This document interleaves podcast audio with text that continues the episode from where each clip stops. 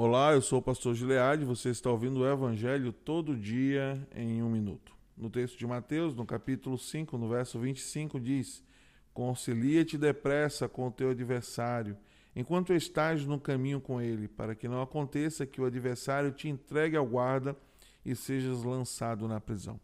A proposta desse texto é bem objetiva. Muitas vezes entramos em conflito e a vida mesmo nos coloca em condições assim nem pro, precisamos procurar esses conflitos, eles surgem nas nossas vidas.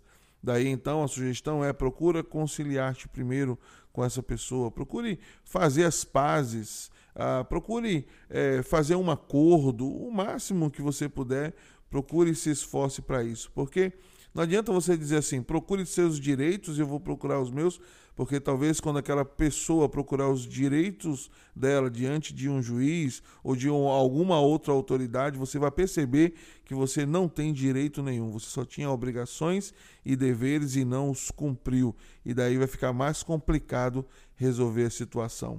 Resolva a situação e o problema no início dele, não deixe que se estabeleça. Faça um esforço para isso, você viverá melhor. Um forte abraço e pense nisso.